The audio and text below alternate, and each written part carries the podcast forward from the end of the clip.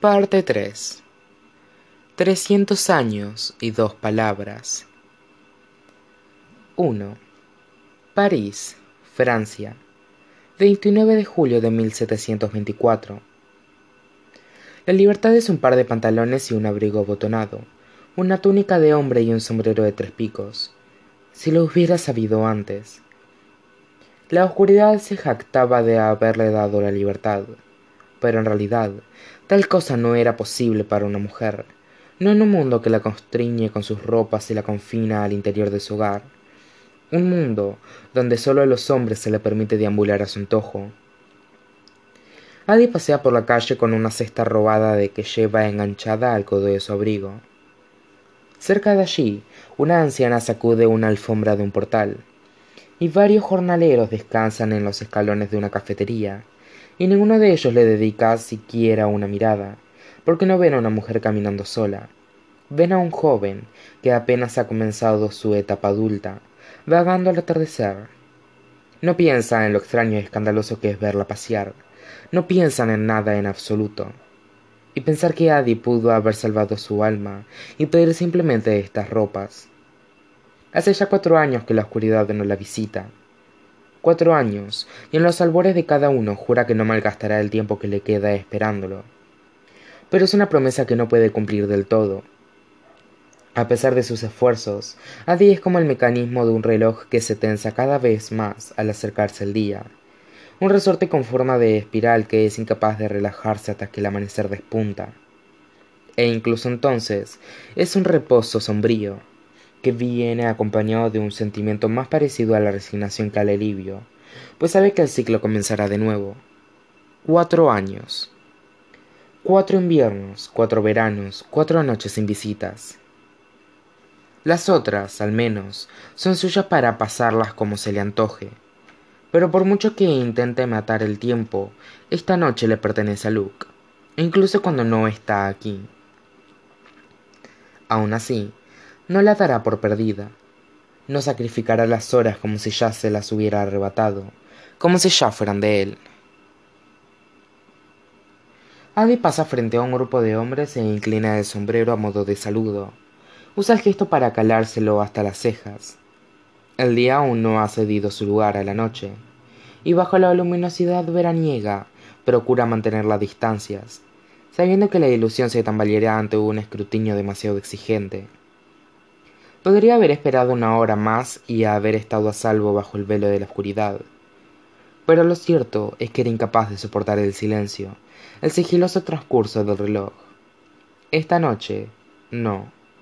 Esta noche ha decidido celebrar su libertad. Ha decidido subir a Notre Dame, tener un picnic allí, con la ciudad a sus pies. La cesta se balancea desde su dedo, rebosante de comida, sus dedos se han vuelto ligeros y rápidos con la práctica. Y ella ha pasado los últimos días preparando el festín.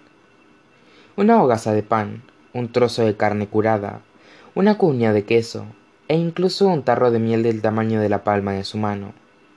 Miel, un ojo que Adi no ha probado desde Villon, donde el padre de Isabel administraba una hilera de colmenas y producía la jalea color ámbar para venderla en el mercado. Él las dejaba chupar la corteza de las panales hasta que sus dedos quedaban manchados de dulzura. Ahora, Adi alza su recompensa bajo la luz menguante y deja que el sol poniente transforme su contenido en oro. El hombre aparece de la nada, un hombre le golpea el brazo y valioso frasco se desliza de su mano, y se hace nicos en la calle adoquinada. Y durante un instante, Adi piensa que la están atacando o asaltando, pero el desconocido ya ha comenzado a balbucear una disculpa. Idiota. Si sea, y aparta la mirada del sirope dorado, que ahora brilla con esquirlas de cristal, para dirigir su atención al hombre responsable de su pérdida y joven, atractivo y encantador, de pómulos altos y con el cabello de color de la miel desperdiciada. Y no está solo. Sus acompañantes se quedan atrás, silbando y aplaudiendo su horror. Poseen la alegre disposición de aquellos que han empezado su velada al mediodía. Pero el desatinado joven se ruboriza furiosamente, sin duda avergonzado.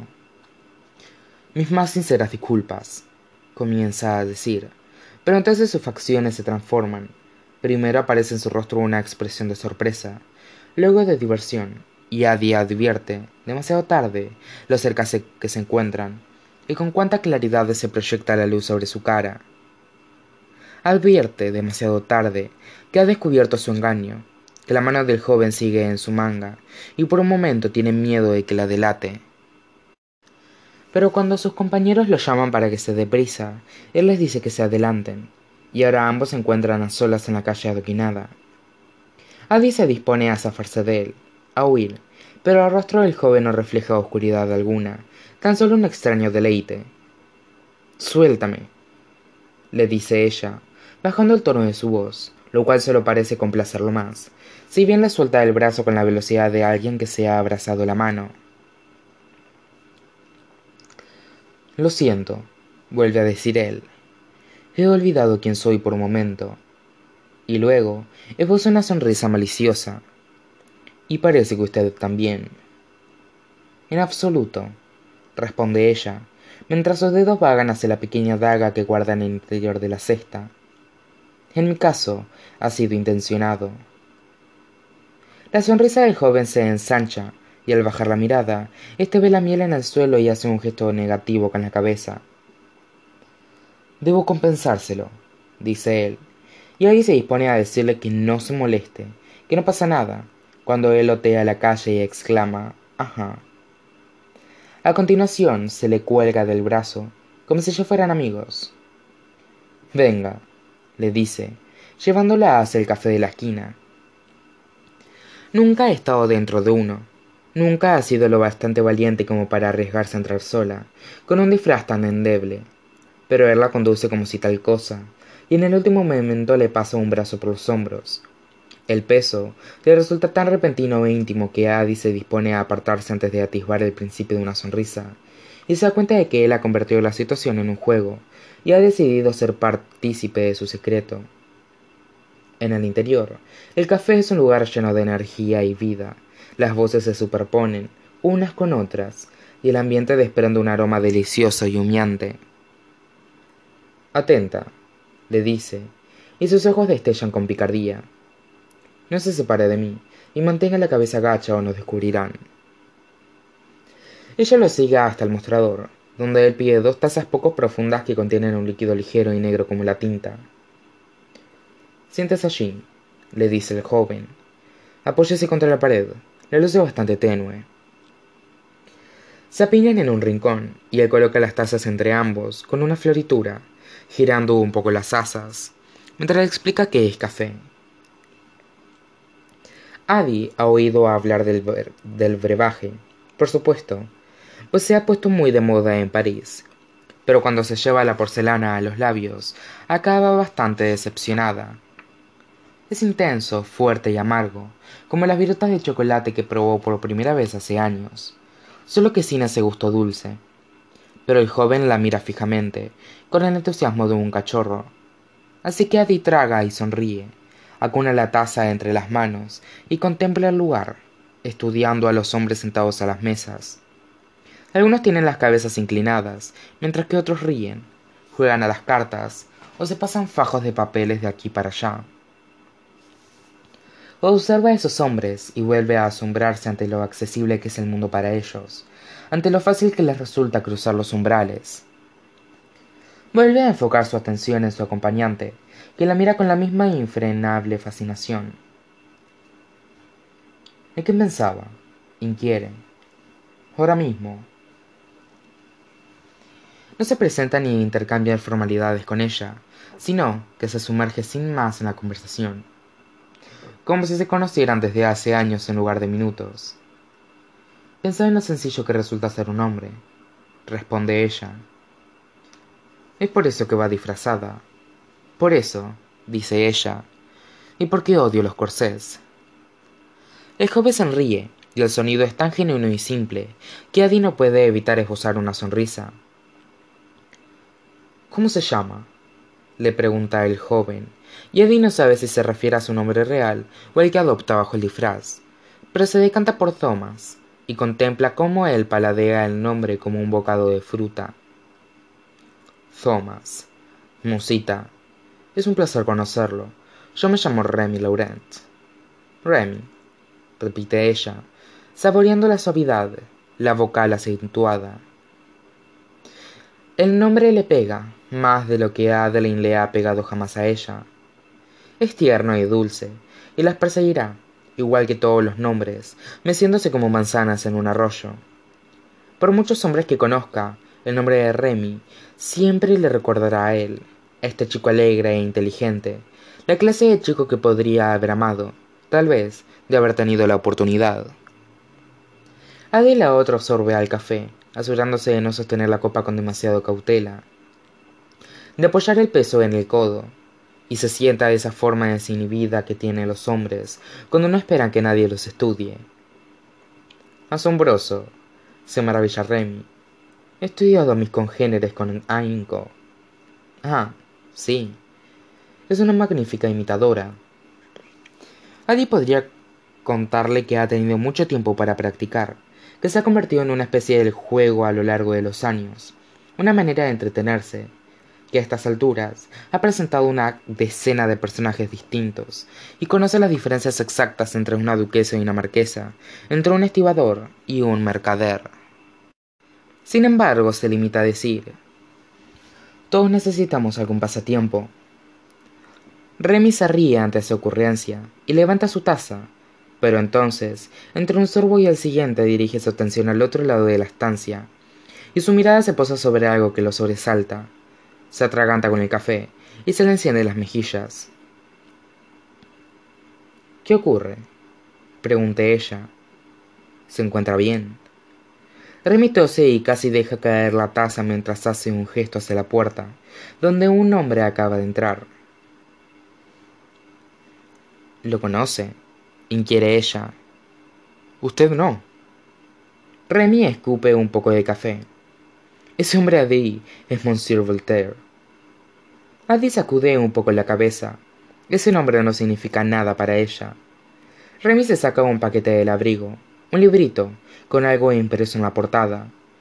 Ella frunce el ceño ante el título en cursiva, pero solo consigue leer la mitad de las letras antes de que Remy abra el folleto para enseñarle un muro de palabras, impresas en elegante tinta negra.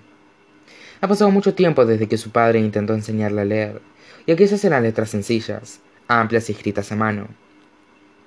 Remy le va estudiando la página. ¿Sabe leer? Conozco las letras, admite Adi, pero no he aprendido a darles mucho sentido, y para cuando consigo leer una frase me temo que he perdido su significado. Remy menea la cabeza. Es un crimen que a las mujeres no se les enseñe lo mismo que a los hombres, comenta Remy. Soy incapaz de imaginar un mundo sin lectura, una vida entera sin poemas, ni obras de teatro, ni filósofos. Shakespeare, Sócrates, por no hablar de Descartes. Eso es todo. Le toma el pelo ella. Y Voltaire, continúa él. Voltaire, desde luego, y ensayos y novelas. Ella no conoce el término. Una historia larga, le explica él totalmente ficticia, llena de romance, comedia o aventuras. Aldi piensa en los cuentos de hadas que su padre le había contado de pequeña, y en las historias sobre los dioses antiguos que éste narraba. Pero las novelas de las que Remy habla parecen abarcar mucho más. Pasa los dedos por el librito, pero su atención sigue centrada en Remy, y la de este, de momento, en Voltaire. ¿Vas a presentarte? Remy vuelve la mirada, horrorizado. No, no. Esta noche no. Es mejor así. Piensa en la historia. Se recuesta en su silla, resplandeciendo de alegría. ¿Ves? Esto es lo que adoro de París. No eres de aquí, entonces. ¿Acaso alguien lo es? Ha vuelto a posar su atención en ella. No, soy de Rennes. Mi familia tiene que ir a una imprenta, pero soy el hijo menor y mi padre cometió el grave error de enviarme a la universidad. Cuanto más leía, más pensaba, y cuanto más pensaba, más claro tenía que debía estar en París. ¿Y a tu familia no le importó? Claro que sí, pero tenía que venir. Aquí es donde moran los filósofos. Aquí habitan los soñadores. No solo es el corazón del mundo, sino también su mente, y ésta está cambiando. Sus ojos bailan con la luz. La vida es breve y cada noche en Rennes me iba a la cama y permanecía despierto pensando que ya había dejado otro día atrás y que nadie sabía cuántos más me quedaban por delante. Es el mismo miedo que había empujado a Adi a acudir al bosque aquella noche, el mismo anhelo que le había llevado a su destino. Así que aquí me tienes, dice alegremente, y no el lugar donde preferiría estar. ¿No es maravilloso? Adi piensa en los vitrales y las puertas cerradas, en los jardines y la verja que los rodea. Puede serlo, repone ella. Ah, crees que soy un idealista. Adi se lleva el café a los labios. Creo que los hombres lo tienen más fácil. Así es, admite él, antes de dirigir, dirigir un gesto con la cabeza a su atuendo. Y sin embargo, dice con una sonrisa pícara, da la impresión de ser alguien difícil de refrenar. Aut viam veniam aut faciam, etc. Adi todavía no sabe latín, y él no le proporciona ninguna traducción pero dentro de diez años buscará las palabras y aprenderá su significado.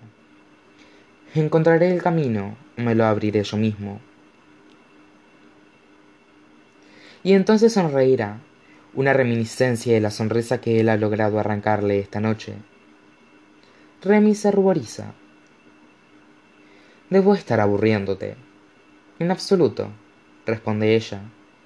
Y dime, ¿están bien pagados los filósofos? La risa escapa por botones de los labios de él. No, no demasiado, pero sigue siendo hijo de mi padre. Extiende las manos, con las palmas hacia arriba, y ella advierte el rastro de tinta a lo largo de las líneas de sus palmas, manchando los espirales de sus dedos del mismo modo que solía hacer el carbón con los suyos. Es un buen trabajo. Pero bajo sus palabras se aprecia un sonido más suave, el rugido de su estómago, Adica se había olvidado el tarro roto, la miel echada a perder, pero el resto del festín descansa a sus pies. ¿Una vez has estado en Notre Dame?